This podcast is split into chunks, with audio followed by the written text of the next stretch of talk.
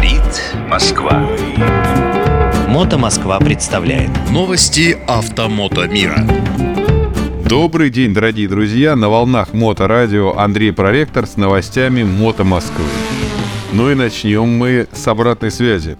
Мы внимательно читаем все комментарии, которые вы нам пишете ВКонтакте, в Одноклассниках, в Телеграме и в других социальных сетях. Конечно, мы все слышим, мы все видим, мы все знаем. Значит, самое главное, что нам написали. Мужчины, о чем вы вообще рассказываете? Что это такое за новости? Это не новости, а какая-то фигня. Я вам отвечаю, друзья мои, это именно и есть что фигня. В потоке новостей, которые сейчас окружают нас ежедневно, во всем этом э, информационном беспределе, мы являемся просто-таки отдушины, потому что информационные поводы для новостей фактически создаются мотомиром самостоятельно. Мы не рассказывали, не рассказываем и вряд ли будем рассказывать о том, что вышел новый BMW R, там что-нибудь 25 э, GT, или о том, что мотоцикл Урал все-таки наконец-то начал производить э, коляски увеличенного объема или что-нибудь в этом роде. Нет-нет, ребята, мы про сплетни, слухи, веселье, про посты в Мото Москве и про то, что же обсуждают люди на этой неделе. Поехали! Несколько дней назад я написал пост про то, что при езде по дороге не работает рулежка корпусом и прочими историями. Ну, естественно, речь про мотоцикл, а работает контрруление, осознанное или нет. Даже если вы сидите на пассажирском сидении и читаете газету. Друзья, какая вышла великолепная дискуссия. На полном серьезе огромное количество людей считает, что они рулят корпусом ломались копья. Буквально такие взрывались э, те самые э, э, места, которые у приличных мужчин-то и взрываться не должны. Мне захотелось снять какой-то пруф. Я обратился к читателям. Друзья, давайте же, ну, что-то покажем, как на самом деле правильно управлять мотоциклом. Вот толкаешь там ручку сюда, он едет сюда. А если наклоняться, то ничего не происходит. Ну, и что же в итоге вышло? Накидали, накидали, друзья, в комментариях разные уже давно снятые видео от известных блогеров, от э, великолепных писателей, от авторов различных методик. Ну, самое главное, что все сходятся на одном и том же. Рулить мотоциклом без помощи рук, конечно, можно. Конечно, можно наклонять корпус, и даже можно сесть на пассажирское сиденье, можно прыгать на подножках, но эффективнее всего, ну, это, естественно, рулить мотоциклом рулем, применяя то самое контрруление. И, как я уже в самом начале сказал, нравится это или нет, ну, вам придется им пользоваться, иначе мотоцикл-то особо эффективно и не поворачивает. Самый популярный пост на Мото Москве за прошедшую новогоднюю неделю.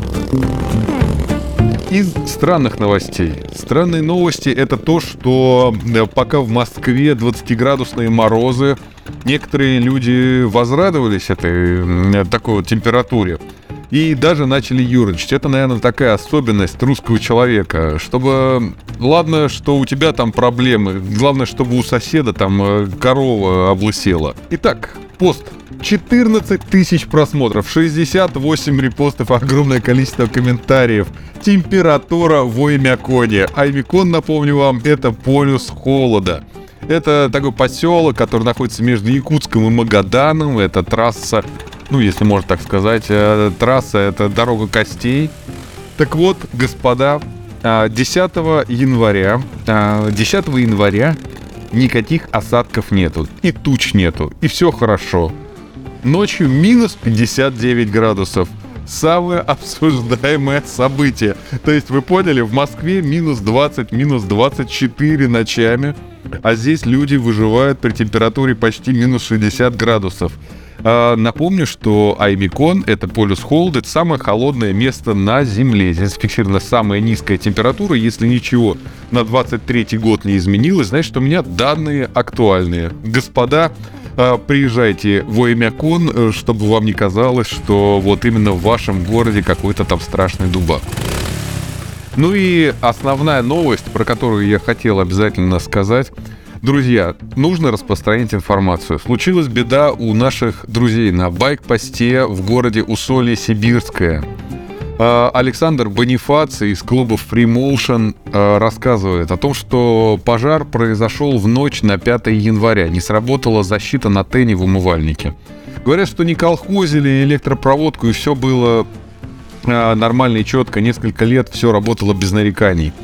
Сработала сигнализация, пожарные приехали очень быстро. И ребята из клуба приехали, и все участники, и все, кто имели отношение к байк-посту. Здание сумели отстоять, но ущерб не маленький. Полностью выгорела кухня, везде сажа, а пять окон не стало, лопнул новый потолок только что отремонтированной казарме. И, конечно, все проливали, везде вода, лед, вы сами понимаете. Ребята не отпускают руки и уже произвели зачистку, отдалбливают лед, а прокидывают, силовые кабели, восстанавливают отопление, уже окна закрыли и обещают, что байкпост э, будет работать.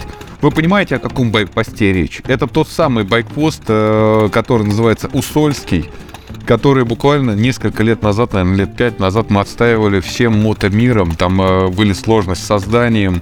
И я помню, что все скидывались, лишь бы байкпост жил. Потому что, объективно говоря, Э, он находится в очень-очень важном э, месте на трассе э, недалеко от Иркутска. И там, конечно, молодцы ребята, что в городе Усолье-Сибирское держат его, встречают наших мотоциклистов, встречают э, мотобратьев, располагают. Очень классные парни просто. И, конечно, им нужно помочь. Я сейчас продиктую номер плюс 7 914 894 14 71. Бонифаций. Александр Бонифаций, вы можете ему набрать, если можете каким-то образом помочь, просто поддержать его. Может быть, руки пригодятся ваши, может быть, какие-то строительные материалы.